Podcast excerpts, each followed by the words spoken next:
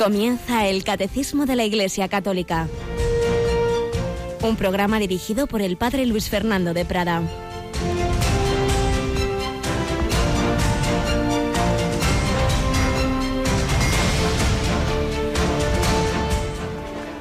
Abraham le dijo, tienen a Moisés y a los profetas, que los escuchen. El rico contestó, no, padre Abraham, pero si un muerto va, ellos se arrepentirán. Abraham le dijo, si no escuchan a Moisés y a los profetas, no se convencerán, ni aunque resucite un muerto. Alabados sean Jesús, María y José. Muy buenos días, queridísima familia de Radio María. Entramos en el mes de marzo, 1 de marzo, estamos en la segunda semana de Cuaresma, llamados a profundizar en la conversión y hemos leído el final del Evangelio que se proclama en la Santa Misa de hoy. Una palabra dura, esa imagen, esa parábola del rico Pulón y el pobre Lázaro. Lázaro que está ahí caído a la puerta de, la casa del rico, esperando al menos si, si las migajas de esos banquetazos del rico le llegan y ese a lo suyo, encerrado en su pequeño mundo y los demás allá ellos. Y si Lázaro se muere, no es responsabilidad mía, pero mueren los dos. Lázaro va al seno de Abraham y el rico, en cambio, al infierno. Entonces se da cuenta y dice, bueno, pues por lo menos que, que vaya Lázaro y se presente a mis hermanos para que estos se conviertan. Y entonces Abraham le dice esta palabra, que si no escuchan a Moisés y a los profetas, no se convertirán ni aunque resucite un muerto.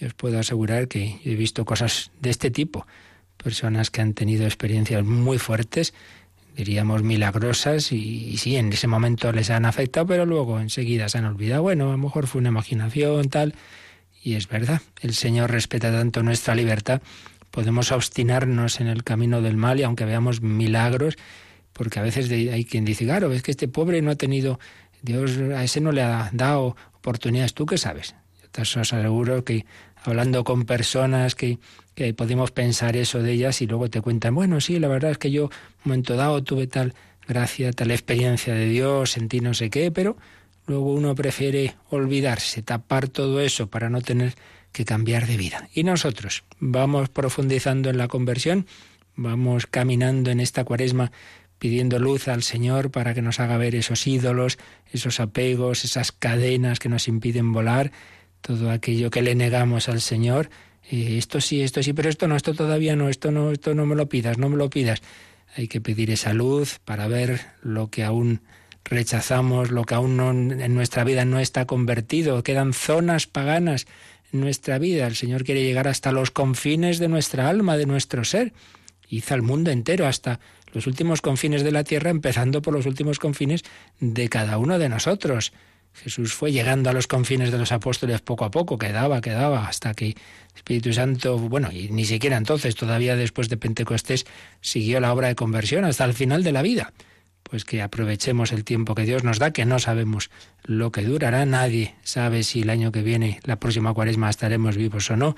Aprovechemos el tiempo, la gracia, la misericordia de un día, 1 de marzo, que va a terminar en Radio María de la mejor manera. Nos acompaña de nuevo Cristina Rubio. Buenos días, Cris. Muy buenos días, padre. Bueno, pues como ayer decíamos y saben casi todos los oyentes, pero nunca viene mal recordar, aquel que nos llama a la conversión lo vamos a tener esta noche expuesto en nuestra capellita, ¿verdad? Pues sí, como siempre ese regalo que nos hace el Señor una vez al mes le tenemos aquí en la capilla para que todos nuestros oyentes puedan disfrutar pues de su presencia de una forma distinta, es verdad, pero bueno, esa presencia que, que al final es tan real aunque sea a través de las ondas. Es la exposición de Santísimo, es la hora santa que nos ayuda a entrar en ese misterio del corazón de Jesús que está vivo en la Eucaristía y al que le llega nuestra respuesta positiva o negativa. Es un misterio, pero Dios no es de piedra, no es indiferente a la respuesta de amor o desamor, de indiferencia, de odio, de amor de sus hijos y por ello pues el corazón de Jesús pidió esa esa reparación, esa hora santa, la comunión mañana, primer viernes de mes, Para ello, qué mejor que preparación con una buena confesión y esa oración. Pues esta noche, de 11 a 12, una hora menos en Canarias, a través de las ondas y con imágenes en internet. Hay muchos que ya me lo dicen, ay, me gusta meterme ahí en el ordenador, me meto en la capilla de Radio María, porque físicamente nuestra capillita no da para, para apenas personas, pero a través de las ondas, ese milagro de la radio e incluso de, de internet, como digo, con imágenes. Pero también tenemos un gran intercesor al que vamos a invocar en los próximos días en una famosa novena, la novena de la gracia. Cristina, nos vamos al castillo de Javier. Qué alegría, nos vamos el domingo, la comenzamos este domingo 4 de marzo y será hasta el día 12 de marzo. Una novena pues que tendremos de 7 a 8 de la tarde. Es una novena que tiene ya siglos de tradición, la novena de la gracia, una gracia muy grande que San Francisco Javier concedió a un jesuita que se moría, que, que se curó y este en agradecimiento pues pues difundió esa, esa novena del 4 al 12 de marzo.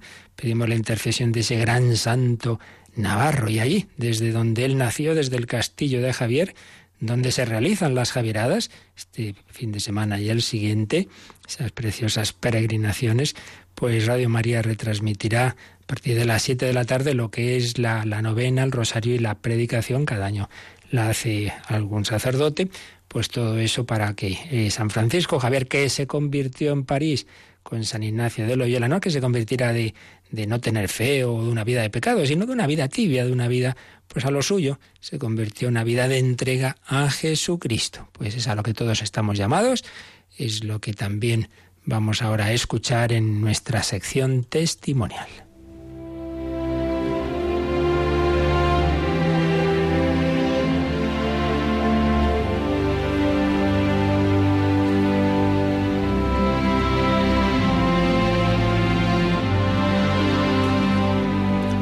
Una vez más vamos a recoger una de aquellas historias que le llegaban al padre José, jesuita, padre José Julio Martínez, y que él publicaba, eh, muchas veces cambiando nombres de personas y ciudades, como es en el caso de hoy, pero por lo demás con absoluta fiabilidad histórica. El sacerdote don Luis Antonio llega por tren a Valencia para bendecir una boda, que será a las 12 del mediodía.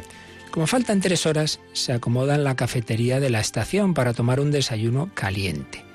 Y en esto, llegándole por detrás, una voz agradable en humilde tono de súplica. Padre, ¿le limpio los zapatos? Esto ya las nuevas generaciones no lo han visto, pero, pero sí recordamos muchos esa figura del limpiabotas que en determinados lugares se presentaba y ofrecía esa limpieza. Padre, le limpio los zapatos. Es Román con los utensilios de su quehacer diario, que adivinando una respuesta afirmativa en la bondadosa mirada del sacerdote, inicia la demanda de arrodillarse ante sus zapatos cuando le oye decir, como quieras, muchacho. Y luego una tras otra esas preguntas que afloran espontáneas cuando por primera vez te encuentras con un niño que inspira confianza. ¿Cómo te llamas? ¿Dónde vives? ¿En qué trabaja tu papá? Las respuestas de Román quedan así reunidas. Mi padre era zapatero remendón. Un día se pinchó mientras trabajaba con la lezna, le entró la gangrena y murió siendo yo pequeñito. Por eso no tengo hermanos y vivo solo con mi madre, que trabaja en algunas casas como interna. Yo voy a cumplir 15 años y he empezado de limpiabotas para ganar un poquito, porque antes ella sola tenía que trabajar para los dos.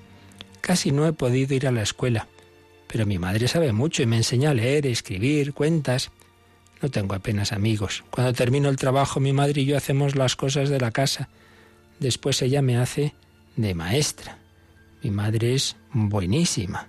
Me quiere mucho y yo también a ella. Casi todos los domingos después de misa vamos al cementerio a rezar por mi padre. También en casa rezamos el rosario por él. Cuando llega el verano, vamos algún día a la playa o el monte. En invierno mi madre me aprieta para que haga los deberes que ella me pone. Yo tengo buena memoria y los libros me gustan. En casa tenemos bastantes, pues como mi padre y mi madre estuvieron en el asilo hasta que se casaron, las monjitas les regalaban libros buenos como premio al fin de curso. Tenemos la Biblia, año cristiano, gramática, aritmética y otros. Algunas veces jugamos al parchís, pero prefiero los libros. Ayer dije a mi madre, me gustaría hacer una carrera, mamá. Pero ella me contestó que hacer una carrera es cosa de ricos y nosotros somos pobres. Don Luis Antonio agradeció a Román la encantadora sencillez con la que había referido cómo vivía y qué deseaba. Y luego le preguntó, ¿y como dices que quisieras hacer una carrera, has pensado cuál? Román se le quedó mirando, como quien no se atreve a revelar un secreto conservado y acariciado en lo escondido del corazón. Don Luis Antonio quiso inspirarle confianza y le dijo, supongo amigo, que tú no querrás hacer una carrera para ganar mucho dinero el día de mañana y ser feliz tú solo, sino para hacer felices a otros, como ahora procuras hacer feliz a tu mamá. Por eso dime con sinceridad que quisiera ser el día de mañana. Otra vez Román se le quedó mirando inmóvil y silencioso.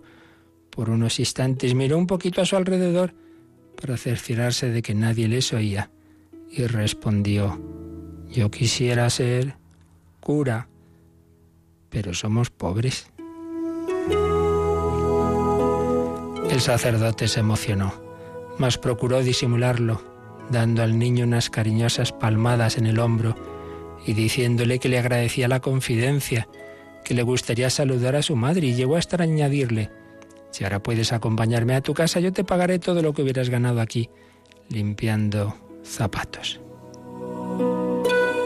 La historia continuó y terminó como siempre que Dios inspira a un cristiano bueno la idea de realizar una obra de caridad y el cristiano bueno colabora con tan buena inspiración. Don Luis Antonio quedó gratamente impresionado de su visita a la humilde casa y a la solícita madre de Román. Prometió a ésta cubrir los gastos de sus estudios sacerdotales. Habló con el párroco, arregló el ingreso del chico en el seminario. Y cada curso, cumpliendo su promesa, pagaba la pensión y los libros. Y el padre José Julio terminaba su artículo escribiendo esto. Cuando escribo estas líneas, Román ya ha celebrado su primera misa. Cumple su misión sacerdotal y en sus breves paseos vespertinos mira hacia adelante por si ve un limpiabotas o un vendedor de periódicos a quien pueda preguntar ¿Cómo te llamas? Con cuánto cariño recuerda que así se lo preguntó a él, un bondadoso sacerdote, gracias a cuya caridad ha llegado a ser ministro de Jesucristo. Y siempre termina su agradecido recuerdo pensando así, aquel, aquel sí que era muy bueno.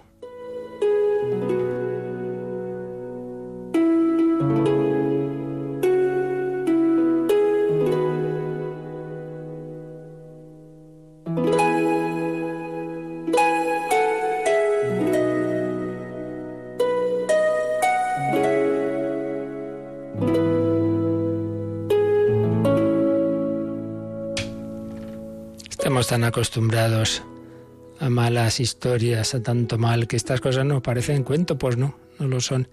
Hay mucho bien, hay mucha gente buena, hay muchos gestos de amor, pero esos no suelen salir en los medios. Por eso el padre José Julio tenía esa bendita manía de recoger esos gestos, algunos de los que se podía enterar, porque sí, porque hay mucha gente buena, porque una conversación, un escuchar, un intentar ayudar, puede dar lugar incluso a que una persona que no se atrevía a hablar de su vocación o que pensaba que no tendría medios para poder pagarse los estudios que haya podido llegar a ser sacerdote. Demos gracias al Señor y pidámosle que tengamos esa actitud de apertura del corazón, de caridad, de saber escuchar y de ayudar a quien en cada momento lo pueda necesitar.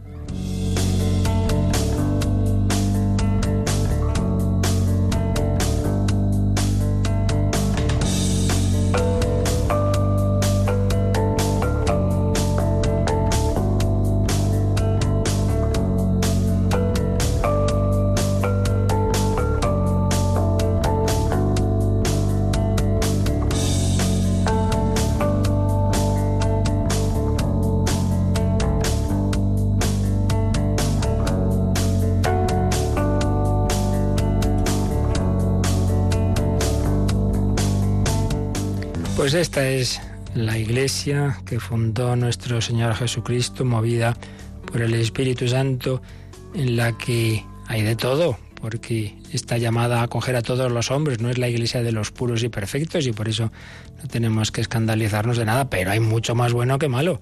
Y es que el Señor trabaja en su espíritu, con su gracia, con, en los sacramentos, en, a través de su palabra, y va sacando de nuestros corazones duros, corazones que vayan cada vez amando más a, Dios y al prójimo.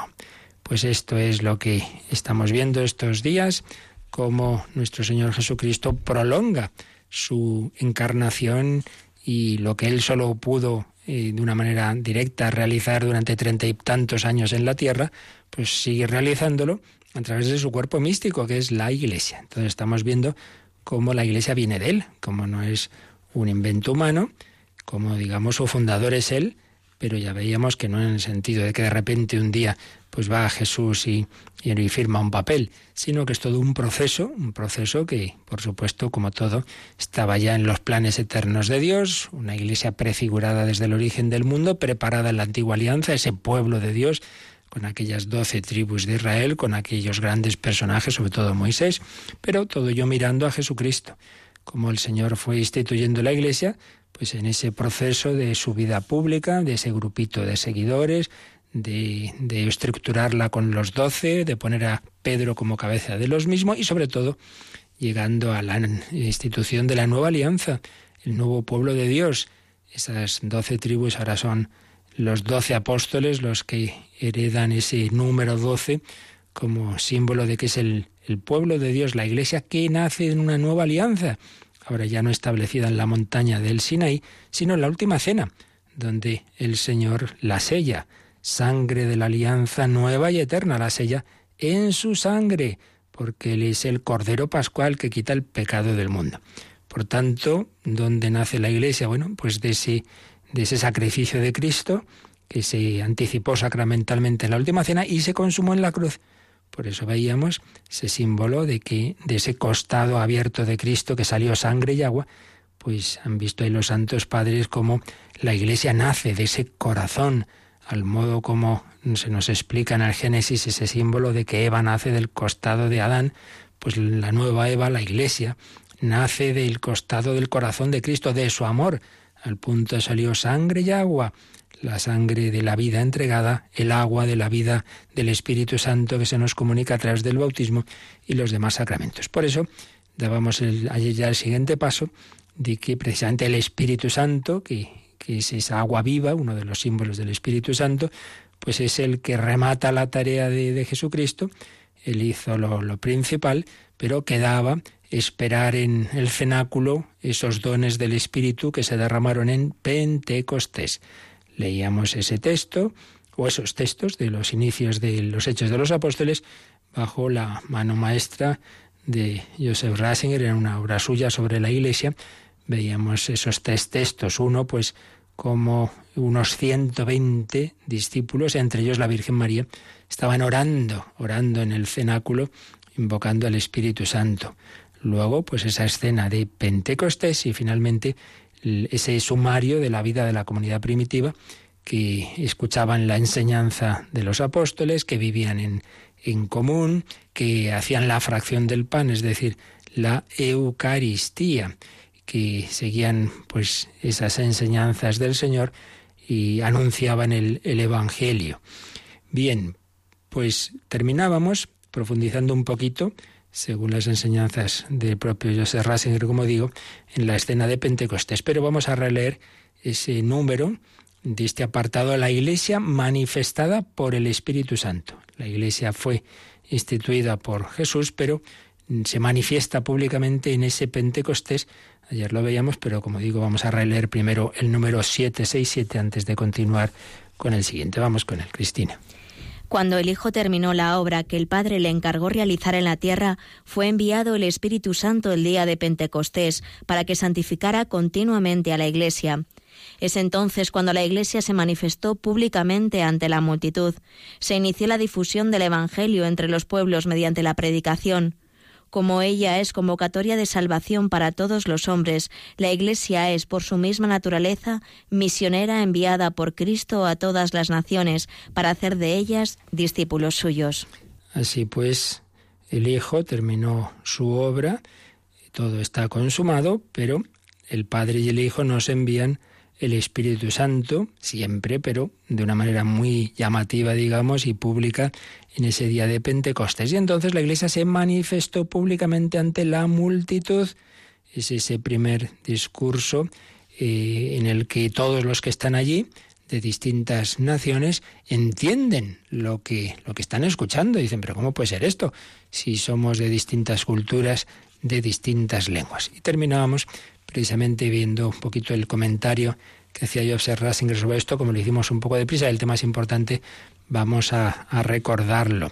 Porque a veces esto se interpreta mal y se ve como si la Iglesia fuera una especie de federación de diversas comunidades y hay quien dice, bueno, ahí nació la Iglesia de Jerusalén, ¿no? Y, y, luego van naciendo en distintos sitios. Pues no, nació la Iglesia universal, la Iglesia católica y eso es lo que también está simbolizado en que hombres que estaban allí presentes no eran solo de Jerusalén, no eran solo israelitas, eran de distintas naciones y de distintas lenguas, como para decir, pues eso, que ha nacido esa iglesia católica universal, en la cual se va a unir, se van a entrelazar la multiplicidad y la unidad, multiplicidad de pueblos, de culturas y también dentro de la propia Iglesia hay distintos carismas, distintos estilos, pero siempre con una unidad, una unidad de fe y una unidad de, jerarquía, puesto que hay una cabeza suprema que es Pedro y su sucesor el Papa, y luego pues los, los obispos sucesores de los apóstoles. Pero en, dentro de esa unidad jerárquica, esa unidad de fe, el mismo credo, esa unidad de liturgia, los mismos sacramentos, pero a su vez también los sacramentos, pues, y la liturgia eucarística tiene distintas formas, no, es, la liturgia romana no es la única. Incluso, pues, en España mismo tenemos la liturgia hispano-mozárabe, o en Italia esa liturgia de San Ambrosio, y no digamos, pues, en, otros en otras culturas y, continentes, pues y por supuesto en el mundo oriental, o el rito que se puede celebrar antiguo de, de San Pío V, etcétera, etcétera. El espíritu del mundo lleva a, a la uniformidad o a la pluralidad, digamos, sin ninguna unidad. El Espíritu Santo, en cambio, nos da unidad, pero sin quitar la libertad, sin quitar la, pluralidad buena, que, que, es riqueza, que no es dispersión. Por tanto, se delineaba ya en aquel día de Pentecostés el proyecto de una iglesia que vive eh, en múltiples iglesias particulares, pero que es la única iglesia. La que nacía era la Iglesia católica, la Iglesia universal. No era una iglesia particular que luego se federa con otras iglesias particulares y entonces sale la Iglesia universal. No, la primera que existe es la, Iglesia universal, la Iglesia católica que luego va a generar, va a engendrar hijas en distintos lugares. Eh, y precisamente, fijaos que a continuación de contar pues esos carismas que, ocurren, esos símbolos, esas lenguas de fuego, ese viento. San Lucas, en los Hechos de los Apóstoles, empieza a mencionar distintos pueblos, distintas personas que estaban allí. Entonces se sirve de un viejo esquema de doce pueblos, probablemente era un, esquema helenístico, eh, pueblos con sus lenguas destinatarios de la predicación eh, apostólica. Pero añade eh, también romanos, romanos y ayer lo decíamos ya muy deprisa, que todo el libro de los Hechos de los Apóstoles está precisamente construido desde la idea de que el camino del Evangelio va de los judíos a los paganos, que lo que Jesús encomienda a los apóstoles es ir hasta los extremos del mundo. Pues bien, precisamente el libro de los Hechos de los Apóstoles, su última parte, es el camino de San Pablo preso de Jerusalén a Roma, pero para también en Roma anunciar el Evangelio. Entonces, como ha señalado algún autor, con la llegada de Pablo a Roma, ese camino que comenzó en Jerusalén ha alcanzado su mesa, su, su meta. Se ha realizado ya la Iglesia universal, la Iglesia católica, que prosigue la labor del pueblo de Dios del pueblo de Israel. En fin, esto que os aquí más o menos he intentado transmitir es lo que escribía Joseph Ratzinger en su obra que tengo yo aquí en el original italiano, La Chiesa, la Iglesia. Pero hay un documento de la Congregación para la Doctrina de la Fe de mayo de 1992 sobre este tema de la comunión eh, de la Iglesia y el tema de Iglesia particular, Iglesia universal carta a los obispos de la Iglesia Católica sobre algunos aspectos de la Iglesia considerada como comunión. Mm, comuniones, comunionis nocio, se llama este documento del 28 de mayo de 1992.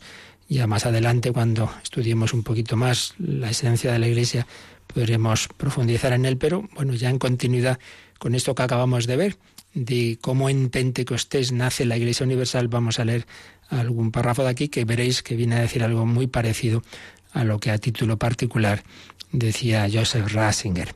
La Iglesia Universal no puede ser concebida como la suma de las iglesias particulares ni como una federación de iglesias particulares. No es el resultado de la comunión de las iglesias, sino que en su esencial misterio es una realidad ontológica y temporalmente previa a cada iglesia particular. ¿Qué quiere decir esto?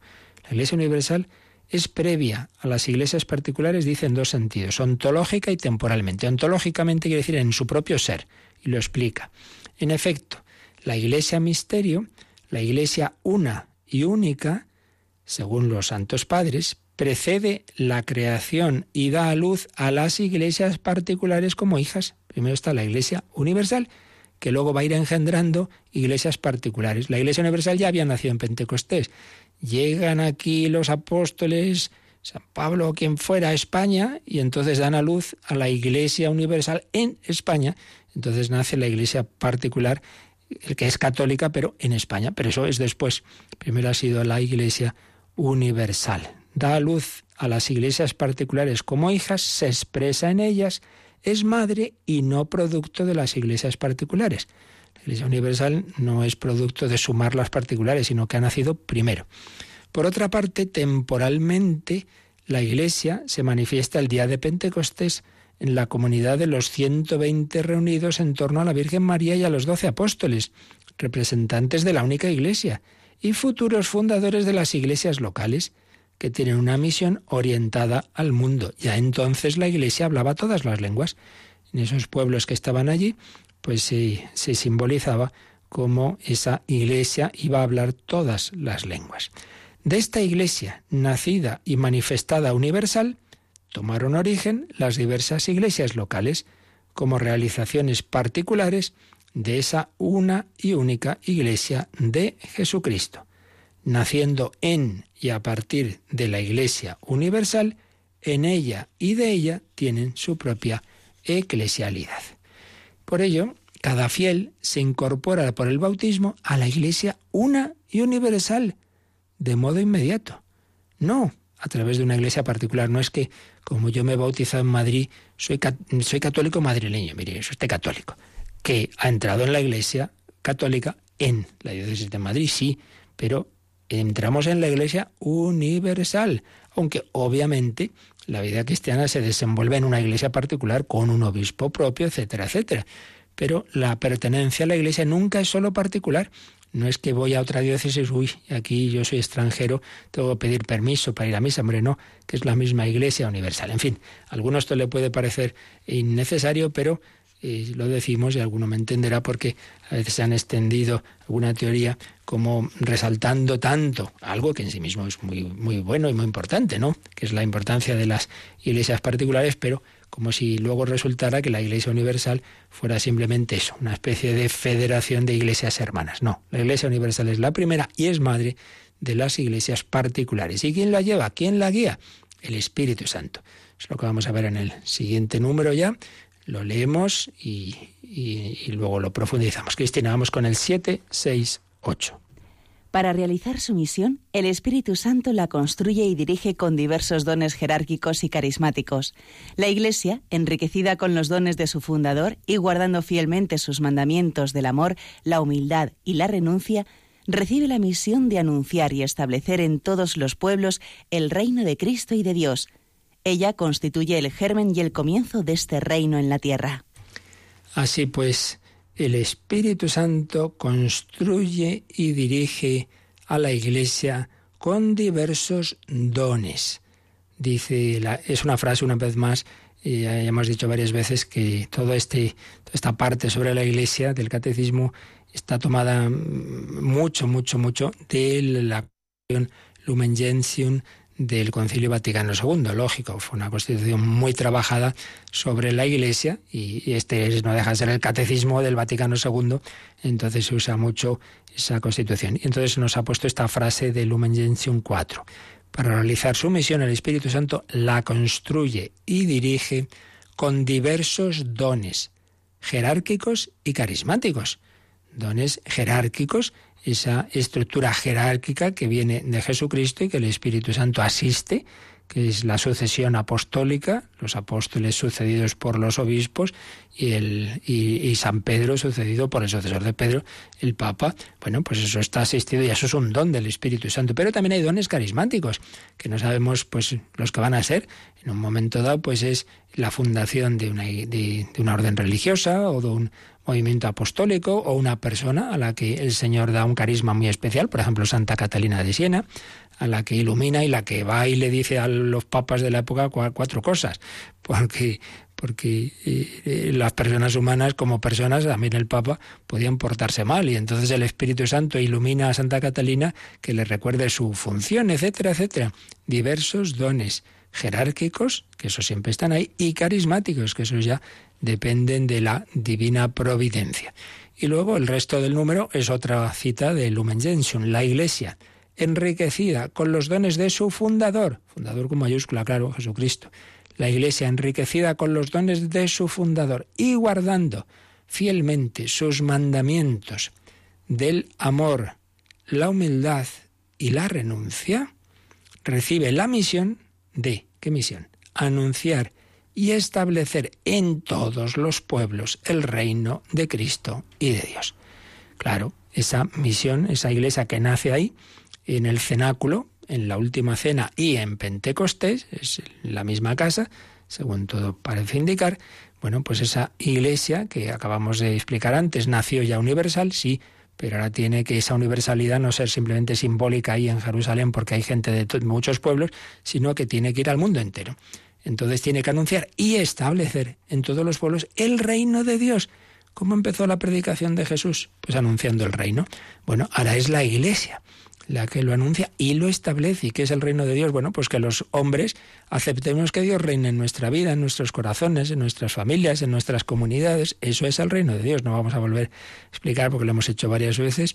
Este término tan importante y muchas veces mal, mal entendido. Existen esas teorías que decía San Juan Pablo II, reinocéntricas, como, bueno, lo de menos es si uno es cristiano, si uno cree en Dios, lo importante son los valores del reino, la libertad, la justicia, la fraternidad. Oiga, que no es el reino así en abstracto, es el reino de Dios. Que lo importante es que Dios reina y si Dios reina, vienen entonces esos valores, eso sí, pero no nos quedemos en los valores descoloridos sin Jesucristo y sin Dios, no.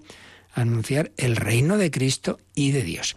Ella, la Iglesia, constituye el germen y el comienzo de este reino en la tierra, porque ese reino se está, está llamado a una consumación eterna. Bueno, vamos, antes de seguir, pues a invocar también nosotros al Espíritu Santo, vamos a invocar esos dones que necesitamos cada día, porque ya dijimos también, Pentecostés tuvo un día, momento, un momento histórico, pero, pero Pentecostés sigue. Y también depende de si invocamos esos dones y nos abrimos a ellos para que el Señor siga renovando a su iglesia y siga renovándonos a cada uno de nosotros. Ven Espíritu, ven Espíritu, ven Espíritu.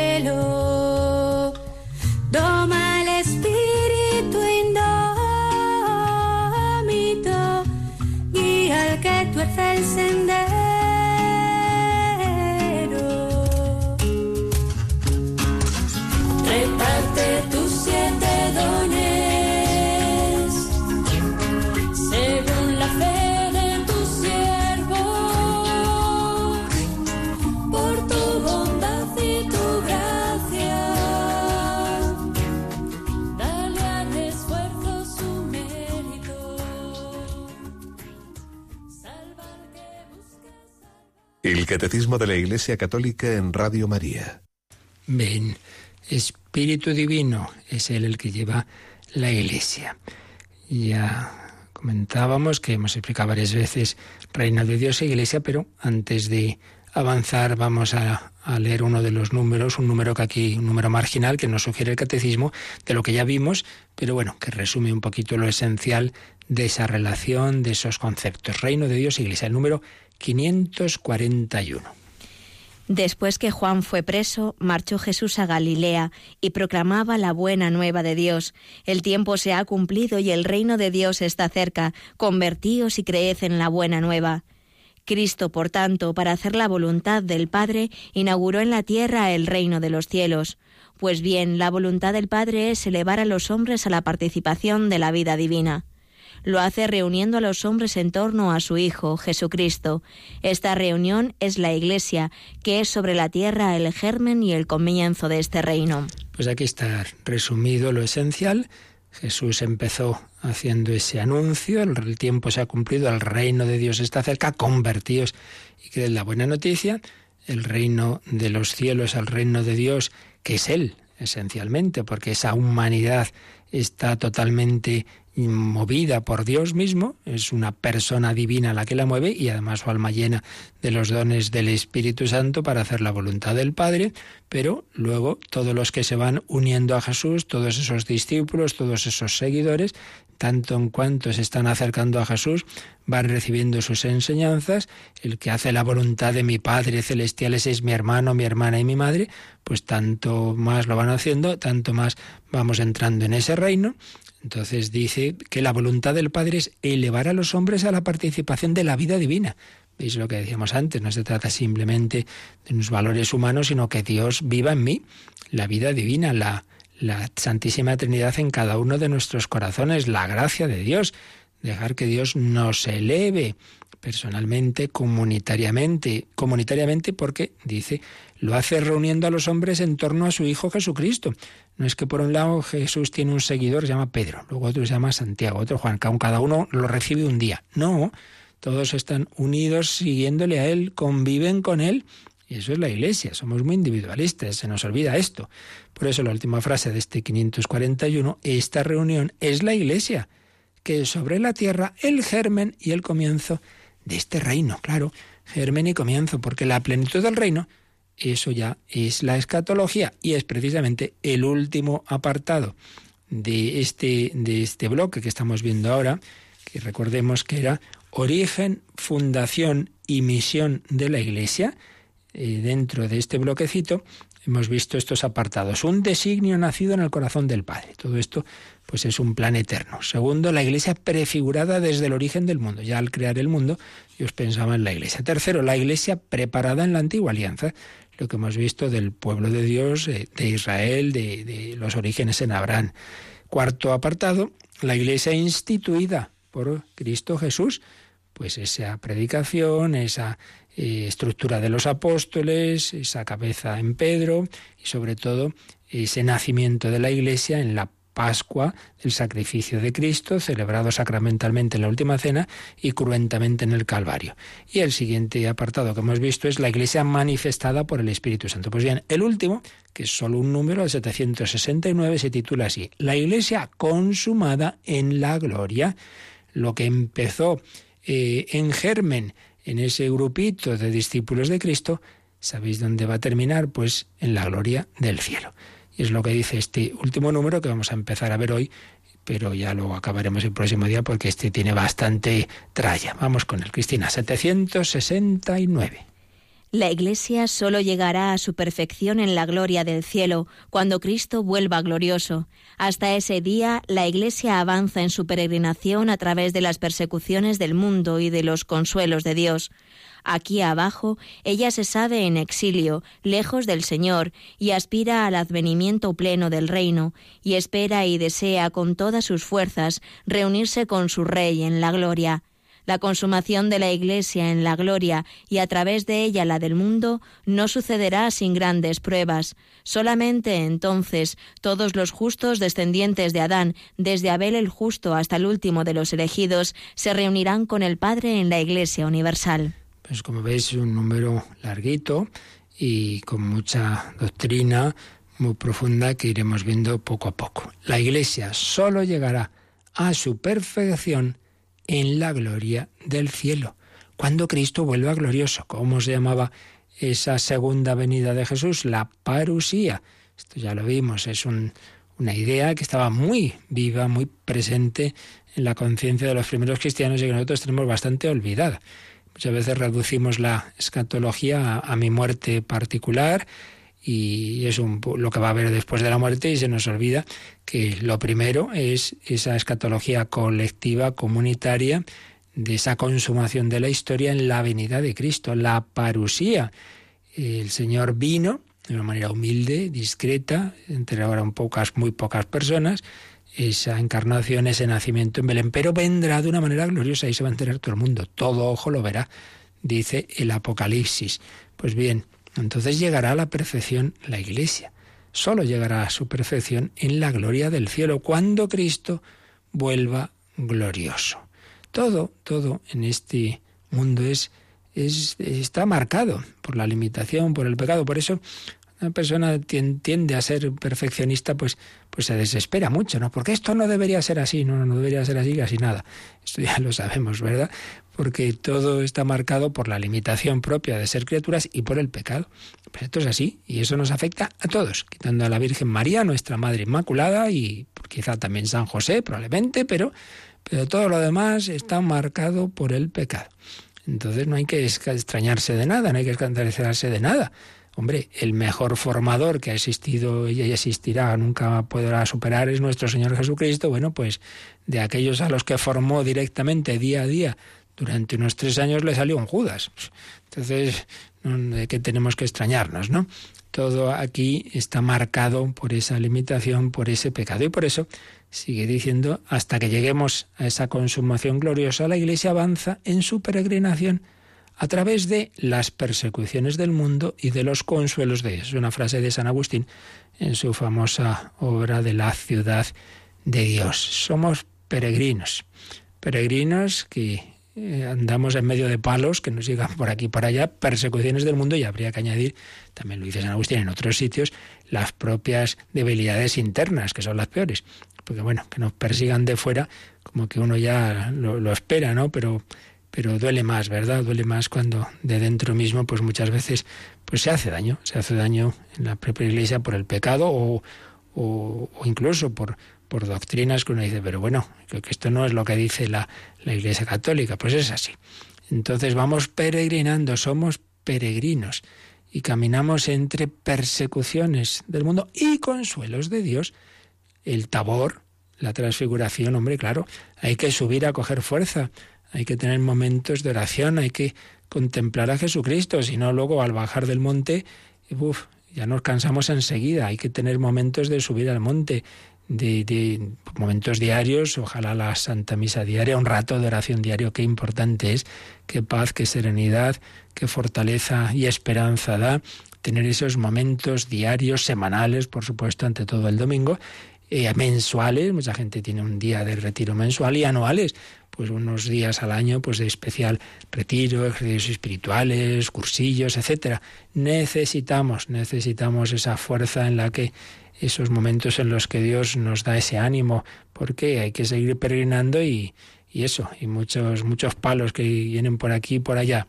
La Iglesia avanza en su peregrinación a través de las persecuciones del mundo y los consuelos de Dios.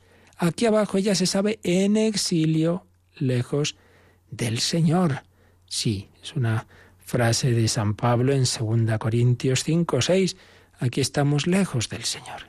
Sí, estamos unidos a Él, estamos cerca, pero en la fe no le vemos, quisiéramos verle, a veces no lo sentimos, ¿dónde está el Señor? Yo antes sentía más, parece que se ha ido, no, no, no se ha ido, está ahí, pero el Señor va purificando nuestra alma.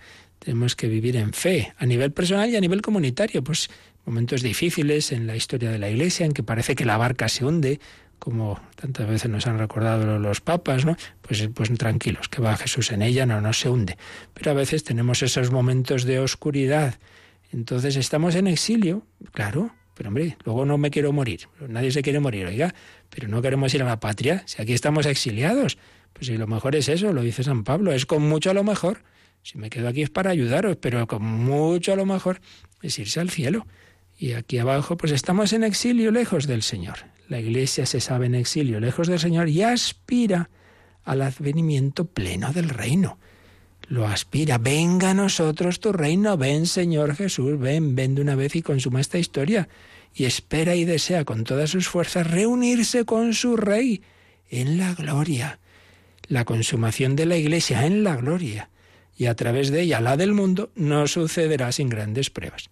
Aquí están saliendo temas que vimos a propósito de la escatología y que el próximo día, si Dios quiere, repasaremos un poquito, pero es así. Así como Jesús llegó a la resurrección, a la gloria a través de la cruz, pues también la consumación, la victoria final de la Iglesia no sucederá sin grandes pruebas. Está anunciado y se está realizando la apostasía, las persecuciones, en fin, grandes pruebas.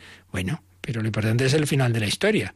Eso las grandes obras literarias, películas, etcétera, casi siempre mm, ocurre eso, ¿no? Que en un momento que la cosa está muy mal, muy mal, muy mal, pero lo importante es terminar bien.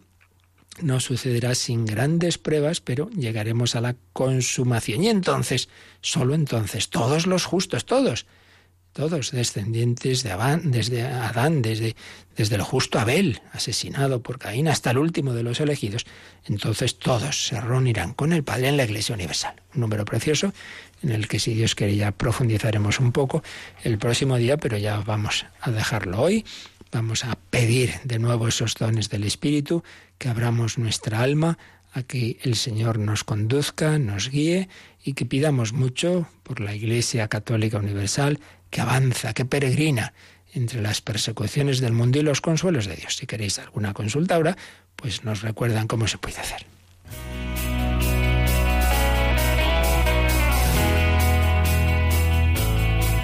Participa en el programa con tus preguntas y dudas. Llama al 91 005 9419. 91 005 9419 también puedes escribir un mail a catecismo arroba. Catecismo arroba radiomaria.es.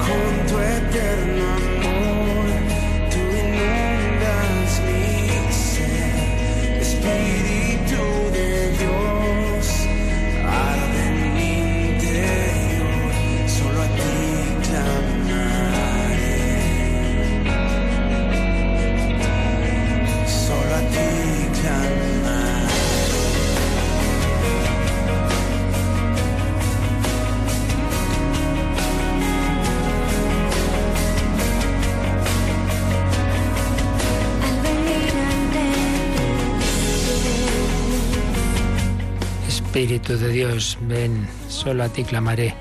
Hablábamos al principio de la Iglesia universal que engendra iglesias particulares, pero que no podemos olvidar que lo importante es eso, ser miembros de la Iglesia universal. Bien, pues nos escribe Agustín desde determinada tierra española en la que a veces se acentúa mucho lo particular y dice totalmente de acuerdo. Por desgracia a veces se llega a niveles, no sé si llamarlos idolátricos de la iglesia de nuestra tierra y cultura. Personalmente he podido constatar efectos muy negativos al perderse esta visión universal de la iglesia. Pues sí, es verdad. Siempre que acentuamos mucho lo particular, nos hacemos exclusivistas y perdemos las riquezas de, de otros, ¿no? Y, se nos olvida eso, que tenemos una, un regalo inmenso, que soy hermano y que tengo lo mismo esencialmente que aquel católico que está en África, en América, en Oriente Lejano o Oriente Próximo. Y eso es una pérdida muy grande. Lo esencial es lo mismo, que luego se matiza y se modula y se vive, lógicamente, con los acentos de cada sitio, pero lo principal es ese don de la Santísima Trinidad que se nos comunica en Cristo a través de la Iglesia, a través de los sacramentos, a través de su palabra, a través de, ese, de esa profesión de fe. Todo ello es común a todos nosotros.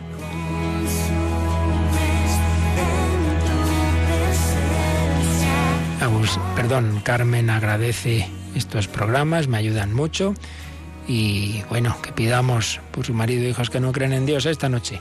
En la hora santa lo haremos de una manera muy especial, llevaremos todas vuestras peticiones.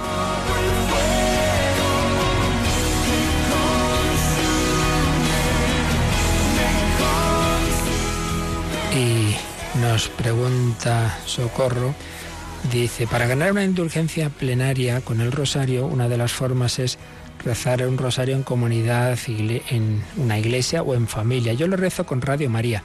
¿Esto valdría para esa indulgencia? Esto ya alguna vez nos han preguntado, hombre, como en el libro de indulgencias no aparece esa figura de rezarlo a través de los medios de comunicación, no, se habla de una comunidad física, de una familia, de, de una comunidad religiosa, por tanto yo, no- en fin, habría que consultar a la Santa Sede, ¿verdad?, que es la que hace ese elenco de indulgencias, pero en principio no creo que no entra, no entraría en esa posibilidad de indulgencia plenaria por rezar en, en comunidad, lo cual no quita que sea muy sano, muy bueno y que lo, lo más importante es eso, rezar a nuestra Madre, la Virgen María. Pues aquí lo dejamos, ya profundizaremos en esa consumación de la Iglesia en la gloria. Agradecemos a Cristina Rubio su colaboración y os recordamos que esta noche a las 11, 10 en Canarias, eh, podéis seguir por las ondas y si todo va bien también con imágenes, eh, la hora santa que tendremos en, en Radio María. La bendición de Dios Todopoderoso, Padre, Hijo y Espíritu Santo, descienda sobre vosotros. Alabado sea Jesucristo.